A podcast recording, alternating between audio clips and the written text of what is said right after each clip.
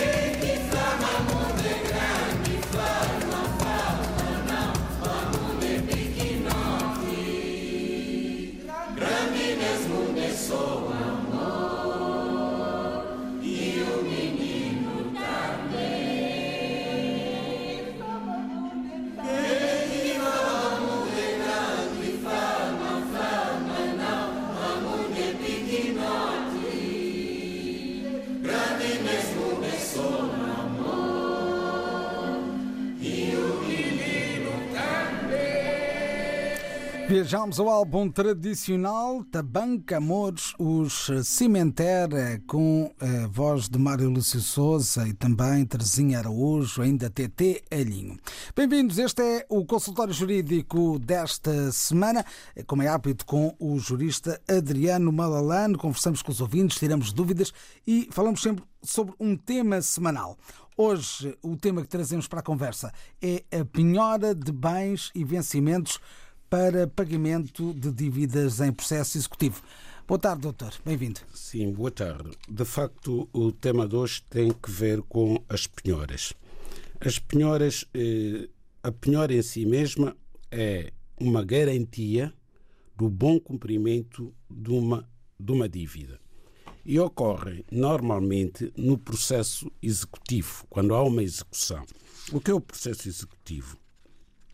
O processo executivo no processo civil é aquele meio que o legislador eh, consagrou que permite que, quando um devedor cuja dívida já foi judicialmente reconhecida, numa ação eventualmente em que já houve sentença transitada em julgado, não se dispõe a pagar voluntariamente a dívida, o credor tem esta possibilidade de recorrer a uma forma de processo chamada processo executivo para fazer cumprir coercivamente, isto é, a força, aquela obrigação. Então, entramos no processo chamado processo executivo.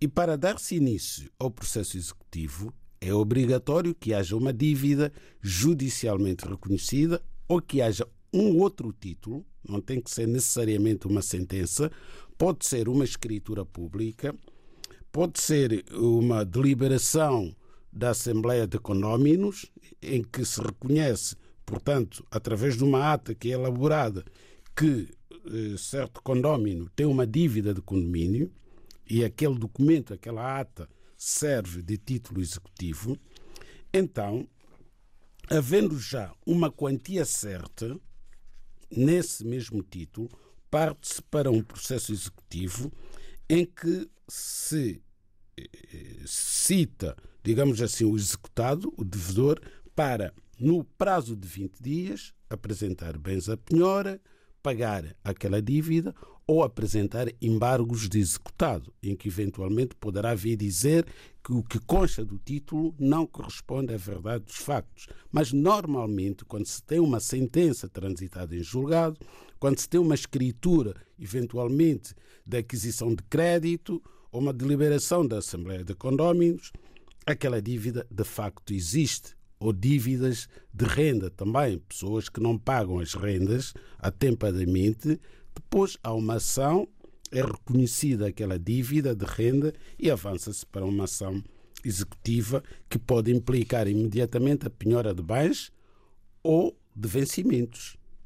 Portanto, não havendo bens penhoráveis, e ao credor muitas vezes não interessa penhorar bens, porque as pessoas que devem eh, eh, muitas vezes não têm bens muito por aí além, não é? suscetíveis de penhora, então avança-se para as contas bancárias ou para o vencimento do executado, o vencimento do devedor. E o vencimento do devedor é penhorado e passa a ser descontado uma parte desse vencimento para o pagamento daquela dívida. Ora bem, a lei, eh, de facto, vem dizer que quando a penhora recaia sobre rendas, abonos, vencimentos, salários ou outros rendimentos periódicos, é notificado, portanto, o locatário, no caso das rendas, o empregador, no caso dos vencimentos, ou a entidade que os deve pagar para que faça, nas quantias devidas, o desconto correspondente ao crédito penhorado e procede ao depósito em instituição de crédito. Portanto, o empregador, no caso de vencimentos, que é o que mais interessa, porque grande parte das pessoas que estão a trabalhar eh, veem os seus eh, vencimentos penhorados, então o tribunal notifica a entidade empregadora para mensalmente descontar no vencimento da pessoa, portanto, uma determinada quantia, uma de determinada percentagem, um terço do salário, para, portanto, pagar a dívida. E as pessoas que têm dificuldades económicas, e normalmente têm-nas, estes executados, o que é que podem fazer quando chegar a esta altura? Portanto, quando, só se chega a esta altura, a esta fase do processo, porque muito ficou para trás. Houve muitos incumprimentos. Houve fases processuais em que o devedor pod poderia ter intervindo para resolver o problema e não o fez. Então aqui já estamos na fase final do processo.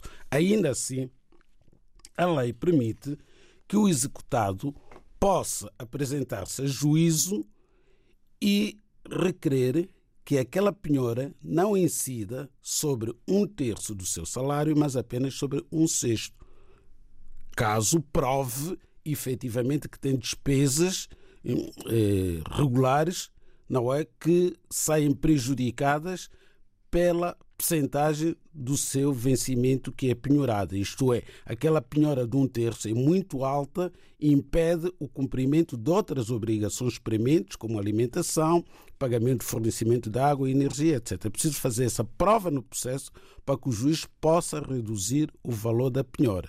Se não o fizerem, continuarão a pagar todos os meses, a ver descontado do seu salário um terço desse mesmo salário para pagamento da dívida.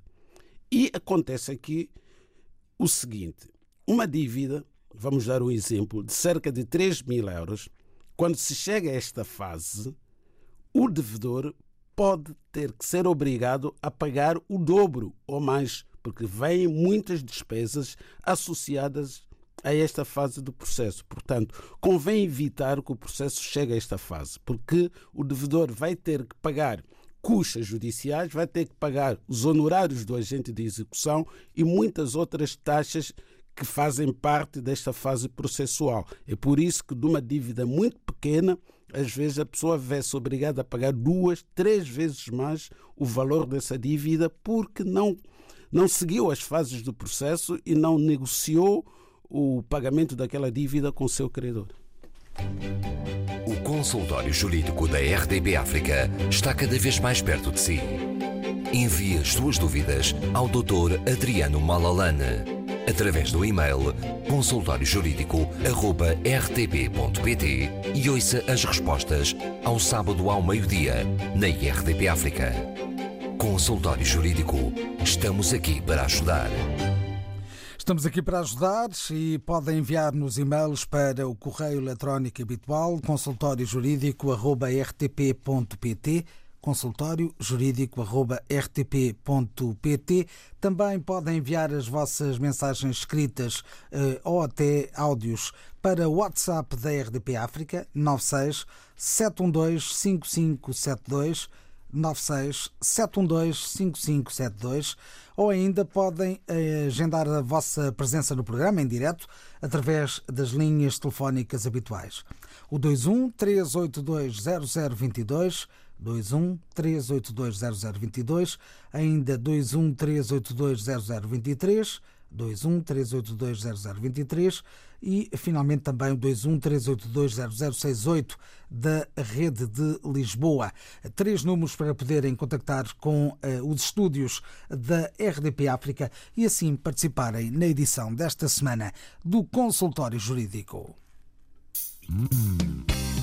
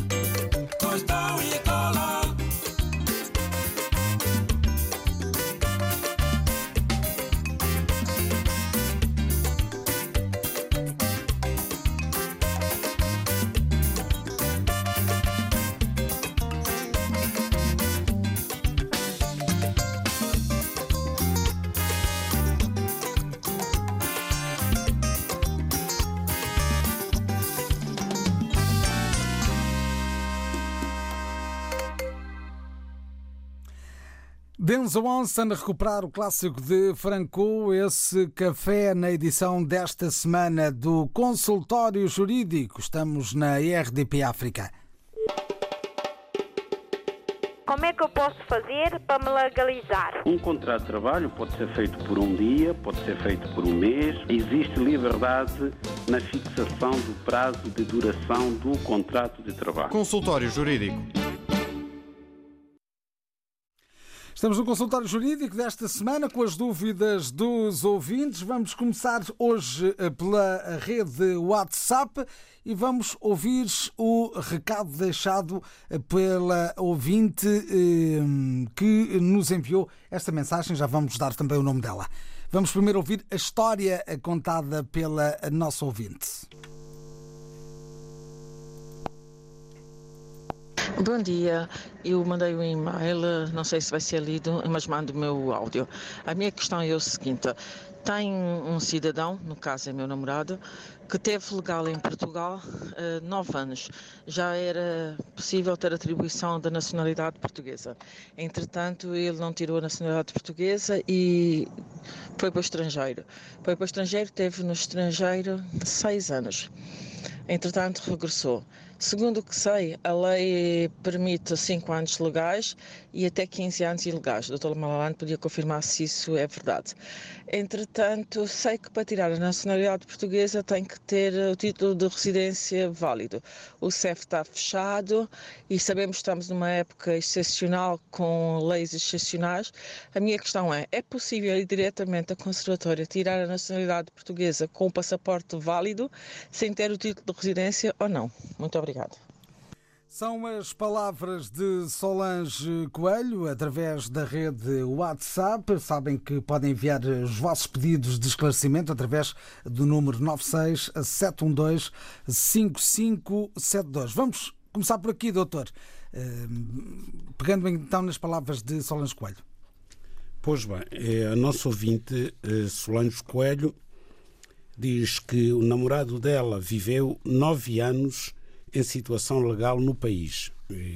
Esqueceu-se aqui de referir o período em que o namorado esteve legal no país. Isso é muito importante para a nossa resposta ser completa. De qualquer forma, depois da resposta, ela poderá eh, ir ver esses períodos e compreender se será possível ou não o namorado eh, naturalizar-se cidadão português ao abrigo do artigo 6 que trata da naturalização por tempo de residência legal no país de pelo menos cinco anos.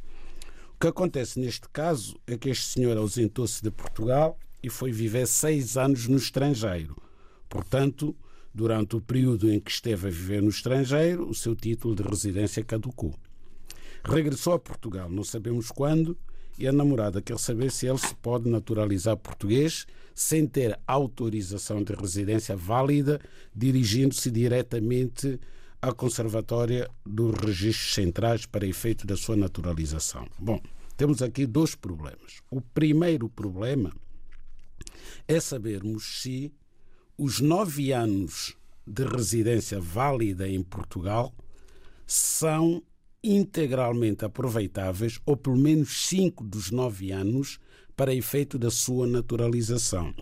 Porque a lei diz que na contagem dos prazos de residência legal em Portugal, seguidos ou interpolados, são considerados, portanto, os anos em que o cidadão estrangeiro esteve legal, desde que, portanto, dentro do intervalo máximo de 15 anos. O que é que isso quer dizer?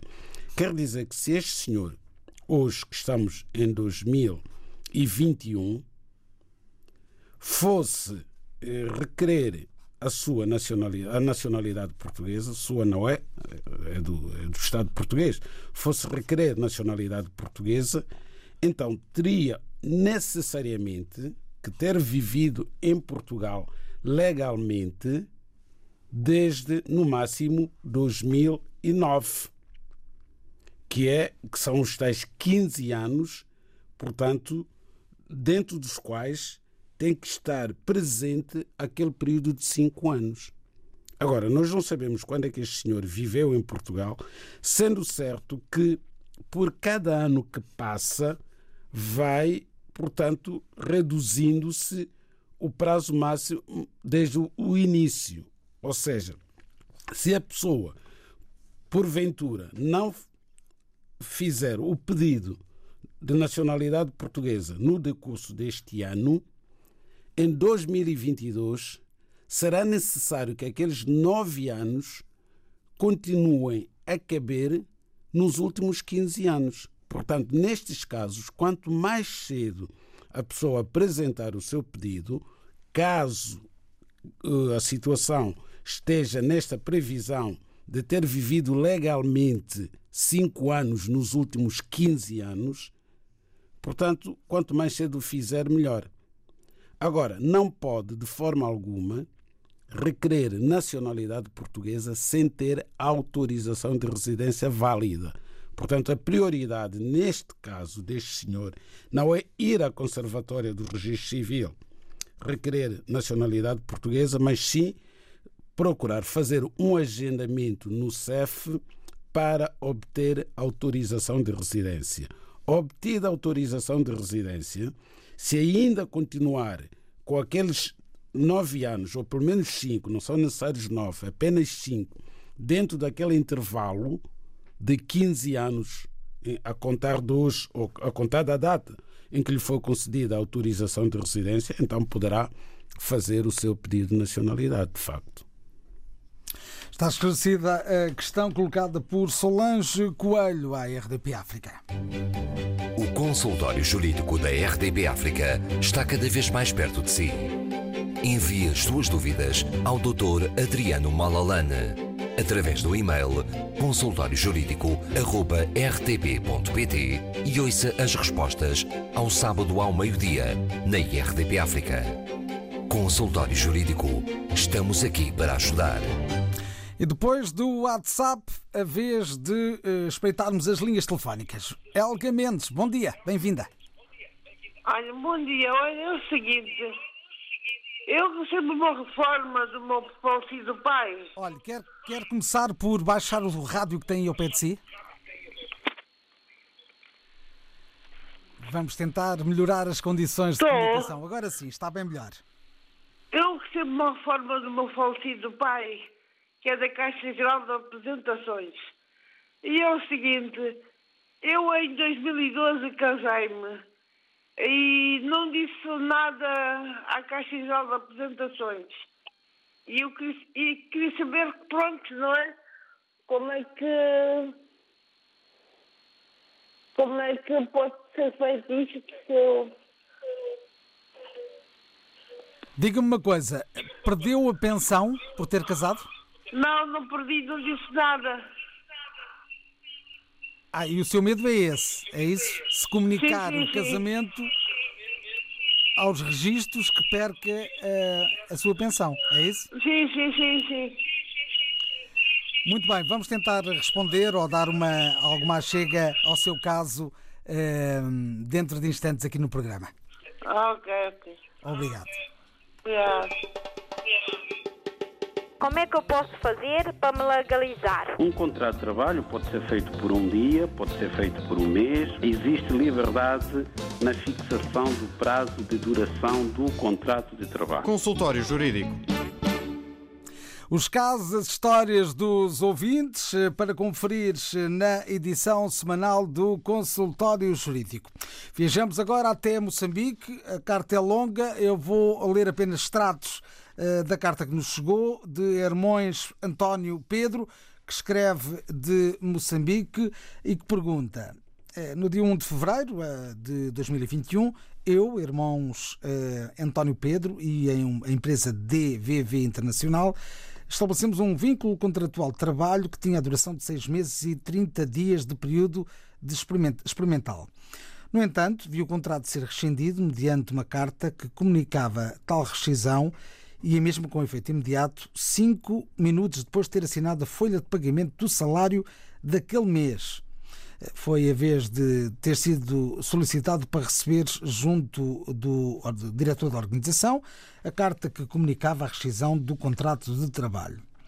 O argumento que o diretor eh, teceu ao me entregar a carta eh, foi a seguinte: estou a receber muita pressão vinda do diretor regional e, portanto, não tenho outra saída senão tomar uma decisão, apesar de ser muito difícil para mim. Na semana seguinte, depois de ter rescindido o contrato, a organização voltou a publicar um anúncio que visava a contratação de um indivíduo para ocupar o cargo que eu ocupava.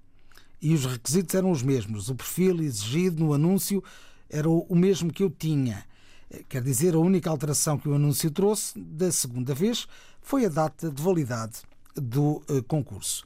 O ouvinte pergunta se é válido, é válida esta situação e eh, pergunta mais eh, se tem direito a uma indemnização correspondente aos cinco meses de trabalho que faltavam para cumprir o contrato. Era um contrato de seis meses e que, eh, pelos vistos, só cumpriu os primeiros 30 dias.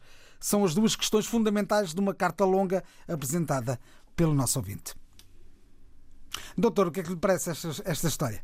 Bom, esta história do, do nosso ouvinte eh, António Pedro, de Moçambique, é uma história que infelizmente acontece com alguma regularidade, com alguma frequência nas empresas.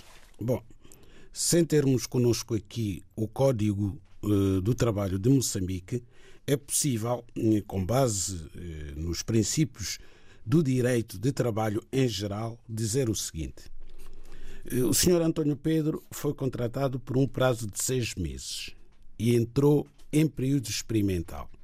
Primeira questão que não nos vai permitir responder com todo o rigor necessário a esta questão é que nós não sabemos e não temos a obrigação de saber, não podemos prever eh, as, as questões que nos irão ser colocadas, poderíamos ter consultado o Código de Trabalho de Moçambique para sabermos qual é a duração do período experimental. Na lei moçambicana, não sabemos, mas de certeza absoluta que há um período e que um mês não será, é pouco demais. Não é tempo suficiente para a entidade empregadora, portanto, avaliar das capacidades e da adequação do trabalhador à função. Neste caso, pode, podia acontecer que o próprio vínculo uh, tivesse uma referência aos 30 dias experimentais. Isso é possível?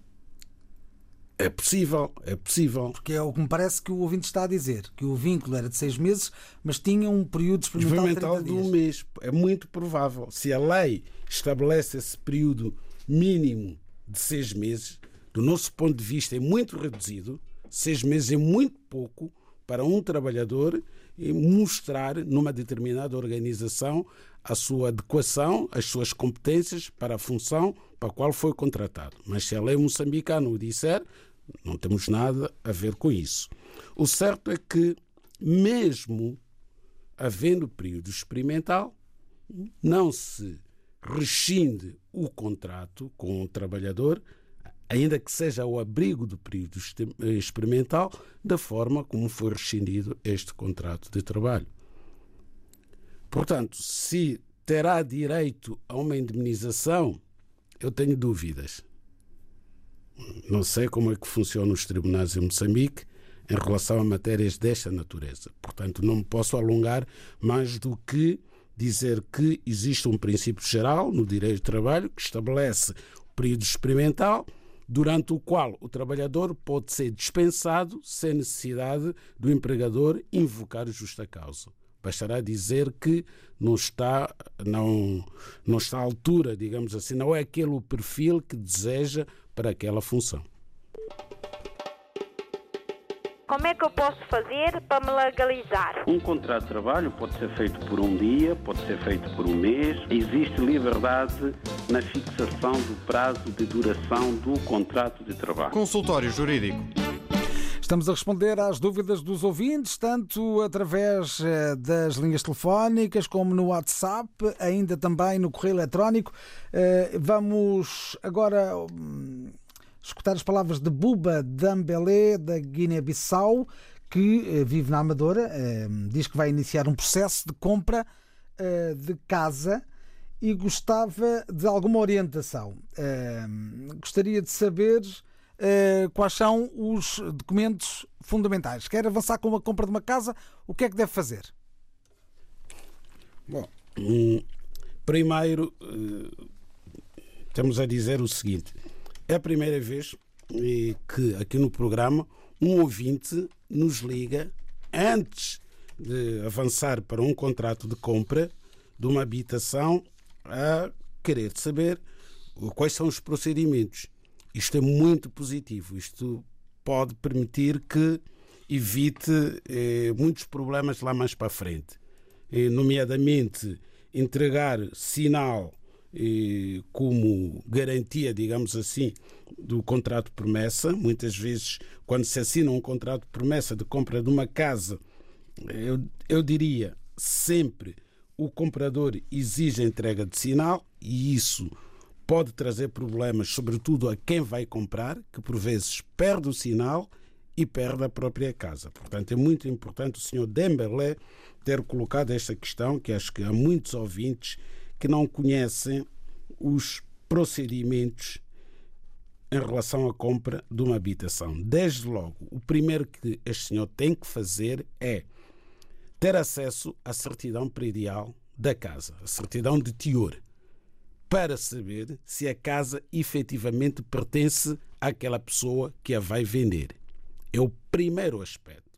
Segundo aspecto, analisar a certidão, não sei se terá competência para isso, mas pode pedir a um advogado para analisar a certidão para ver se aquela casa tem ónus, se tem penhoras, tem hipotecas ónus ou encargos que irão impedir que a casa seja vendida ao senhor Dembélé sem que sejam previamente levantados aqueles ónus.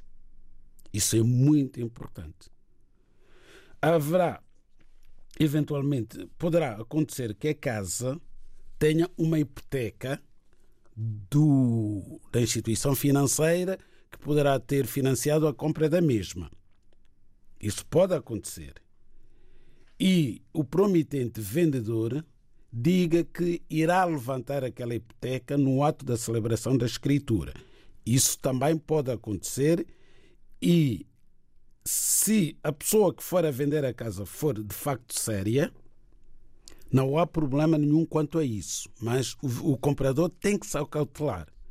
Porque havendo uma hipoteca, será necessário que a instituição que emprestou, eh, financiou a compra da casa, seja previamente avisada de que a casa vai ser vendida para que possa estar no ato da escritura para fazer o destaque da hipoteca, para fazer o levantamento, vai entregar um documento para que o notário possa fazer escritura daquela casa.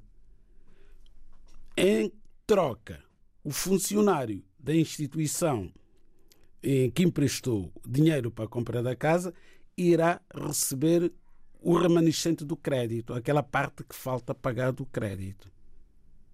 Portanto, ao ser vendida a casa, o comprador, caso, caso o vendedor, aliás, caso ainda esteja a amortizar o, o crédito que eventualmente tenha, tenha, tenha contratado para a compra da casa, hum, terá que informar a instituição bancária para estar presente e receber o cheque para o pagamento e o levantamento daquela hipoteca. Portanto, é um processo muitas vezes complexo e entram normalmente agências imobiliárias a intermediar este negócio e as pessoas que estão ansiosas de comprar as casas contentam-se com a informação que é prestada pela agência imobiliária e nem sempre é rigorosa.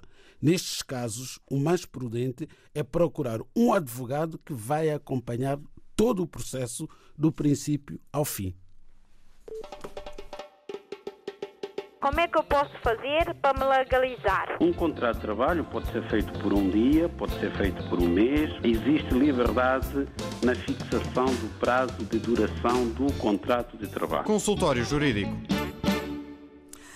Ora, muito bem, as dúvidas dos ouvintes com respostas na ponta da língua com o doutor Adriano Malalane. Quero acrescentar ainda um ponto à questão que foi colocada pelo ouvinte eh, Solange Coelho há pouco, aqui através do WhatsApp.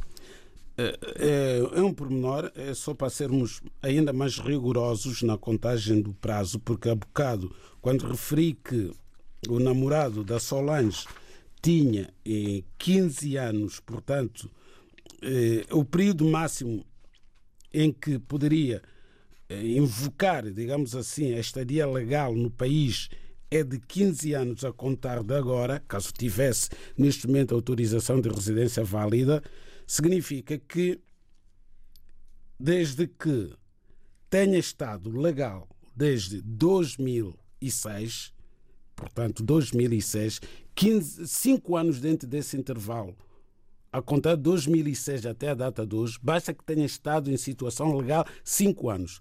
Pode ter sido entre 2006 e 2011, 2012, ou entre 2009 e 2014, desde que tenhamos aquele período de 5 anos neste intervalo de 15. Agora, à medida que os anos forem passando, vai subindo, digamos assim, os anos a partir dos quais se faz a contagem. Em relação a 2020, a contagem seria a partir de 2006 para o ano a partir de 2007 e assim sucessivamente. Portanto, o importante é ver se a data em que for formular o pedido de nacionalidade, aqueles cinco anos em que esteve a residir no país, cabem nos últimos 15 anos a contar daquela data. E voltamos então às dúvidas dos ouvintes, depois desse esclarecimento adicional. Ehm, agora as palavras de Terezinha Almeida, através eh, de e-mail. Eh, tenho 40 anos, eh, sou natural de Cabo Verde. Ehm, pergunto se há alguma possibilidade de ehm, aceder ao assento de nascimento do meu bisavô, que foi natural da Câmara de Lobos, na Ilha da Madeira. Não tenho exatamente a data de nascimento dele, pelos meus cálculos, deve ter nascido alguns nos anos de 1880. O que é que lhe parece? Parece-me extremamente difícil. Mas é possível, é sempre possível. 1880 a existir, porque pode de todo não existir. Sobretudo tendo em conta que na Madeira, em 1880, grande parte da população não, não se registava. E não havia escolas, não. É havia muito... sempre um registro na paróquia. 1880. Sim, sim, já existia. Então, na Torre do Tombo, poderá tentar obter na, tor na Torre do Tombo. É, é, a única solução. É, a única é procurar solução. na Torre do Tombo em Lisboa. Em Lisboa, exatamente. Esta é a proposta para Terezinha Almeida, que nos enviou um e-mail a partir de Cabo Verde. Como é que eu posso fazer para me legalizar? Um contrato de trabalho pode ser feito por um dia, pode ser feito por um mês. Existe liberdade na fixação do prazo de duração do contrato de trabalho. Consultório Jurídico. Estamos no consultório jurídico com as histórias e as dúvidas dos nossos ouvintes. Agora, um cliente habitual, eh, Dr. Eh, Malan Gomes, em Portugal, a dizer o seguinte: a perguntar o seguinte: se uma pessoa tiver dívidas e receber cartas e avisos de pagamento. Uh, se não pagar, é penhorado, uh, é, os seus bens são penhorados. E se não tiver uh, possibilidade de pagar, não tem nada, mesmo nada, nem sequer uma bicicleta, e ao mesmo tempo é desempregado de longa duração, o que é que deve fazer? Não deve fazer nada. É deixar a dívida prescrever. Acabará sempre por prescrever. Ah. Mas a pessoa não tem nada. Sim, há, há aquela figura da falência pessoal, eh, esse estatuto ainda existe? Sim, sim, sim, insolvência. Solvência sim, pessoal, é assim sim, que se chama. Sim, sim.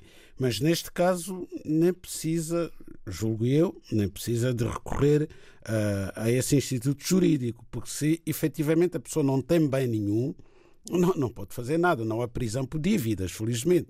É essa essa figura jurídica já deixou de existir há muitos anos. Eh, existia no direito romano. A pessoa podia ser presa, cumprir pena de prisão por dívidas. Hoje não existe. Portanto, não cometeu crime nenhum, só tem que continuar a viver normalmente. E quando tiver trabalho e puder pagar, irá pagar. Muito bem, a questão está colocada eh, em cima da mesa eh, ao eh, ouvinte Malan Gomes, aqui também na edição de hoje do Consultório Jurídico. Com muitas questões a chegarem também via WhatsApp, agora as palavras de Antónia Chambale. Queria saber o seguinte: é moçambicana, filha de um português já falecido e mãe moçambicana. O meu pai casou com uma portuguesa, não teve filhos, perdeu a vida e fizemos a declaração de herdeiros. Ele tinha uma casa, a esposa faleceu há cerca de uma semana e viemos a saber que ele, em vida, passou a casa para uma sobrinha. Nós somos três filhas e achamos essa situação injusta. Uh, e perguntamos o que é que podemos fazer. Se calhar recuperar aqui alguns dados. Ora bem, uh, moçambicana, filha de um português falecido, a mãe moçambicana, o pai casou com uma portuguesa uh, posteriormente, não teve filhos, perdeu a vida, fizemos a declaração de herdeiros ele tinha uma casa, a esposa faleceu há uma semana. Viemos a saber que ela passou, em vida, passou essa casa, casa do, do, do pai delas, ou do, do casal, para uma sobrinha. E elas são três filhas e acham que também tinham direito à casa. Sem dúvida que tem. Têm direito à casa, sim, senhora. Têm direito à herança do pai delas. Aqui temos eh, já tratamos deste, deste tipo de, de, situações aqui no programa, tem a ver com as heranças. Há duas ou três semanas falamos das heranças. Aqui houve uma doação. Este senhor hum, tinha três filhas e tinha um bem que é a casa. Eventualmente outros bens, não, não sei. Mas pelo menos tinha esta casa onde ele vivia. Primeiro, ela era viúva porque a, a esposa com quem estava casado faleceu primeiro. Então, este senhor era viúvo. E, e, sabendo que um dia ia morrer, e não querendo que a casa fosse para as filhas que tinha, o que é que ele fez? Fez uma doação do imóvel à sobrinha. Então, esta doação considera-se inoficiosa, isto é, foi para além daquilo que ele podia doar. Ele podia efetivamente doar. Quem doou, quem doou a casa foi a nova esposa dele. Ah, então Ele... a esposa é viva. A esposa faleceu há uma semana. Também. Ah, também. Muito bem. Ah, sim, senhora. Mesmo assim. Mesmo assim, elas têm direito a parte direito, da casa. Exatamente. Tem, é a herança de, do, do cônjuge e filhos. Sim. Então, aqui, já vimos esta questão, a mulher não pode receber menos. Portanto, temos quatro herdeiros. Elas são três filhas. Só temos quatro herdeiros. Esta herança tem que ser dividida em quatro partes iguais. Então, esta senhora, que morreu há dias, só podia ter doado um quarto da sua casa à sobrinha. Os outros três quartos pertencem às filhas do falecido marido dela. Por isso, eles que acham em conformidade. Sim, anulando esta doação por ter excedido a parte que podia ser doada. E serão obrigadas a dar um quarto do valor da casa à sobrinha da senhora falecida. Telegraficamente, vamos a uma última questão que vem através eh, da internet. Uh, tenho escutado o programa constantemente, gostaria de saber o seguinte: Visto de estadia temporária, promessa de trabalho e por conta própria, que implicações tem no caso de correr algo mal? Viver em Portugal e procurar oportunidades neste período de pandemia, que forma legal o imigrante pode fazer? Eh, viver em Portugal pela primeira vez com 35 anos de idade é fácil adquirir documentos de residência? São três questões completamente diferentes umas das outras. Viver em Portugal com 35 anos de idade não é nem mais fácil nem mais difícil do que viver em Portugal com 18 anos. Não há esse problema. A dificuldade que vai encontrar é a mesma de eh, ter que uh, arranjar trabalho primeiro, arranjar trabalho e arranjar trabalho consegue autorização de residência. O visto de estada temporária. O visto de estada temporária não permite o exercício da atividade profissional. Ainda viver em Portugal e procurar oportunidades neste período de pandemia de forma legal mantém-se atual. Mantém não, não tem nada a ver com o estado de pandemia. Não, não tem. A única dificuldade que há neste momento é, desde logo, o acesso ao trabalho, mas isso é para todos, não é só para os estrangeiros, é para toda a gente, porque as empresas fecharam, muitas empresas fecharam, e depois, mesmo conseguindo trabalho, há uh, o pedido de autorização de residência propriamente dito no CEF leva mais tempo porque o CEF tem estado a funcionar de uma forma bastante intermitente. E assim estivemos no consultório jurídico. Como é que eu posso fazer para me legalizar? Um contrato de trabalho pode ser feito por um dia, pode ser feito por um mês. Existe liberdade na fixação do prazo de duração do contrato de trabalho. Consultório Jurídico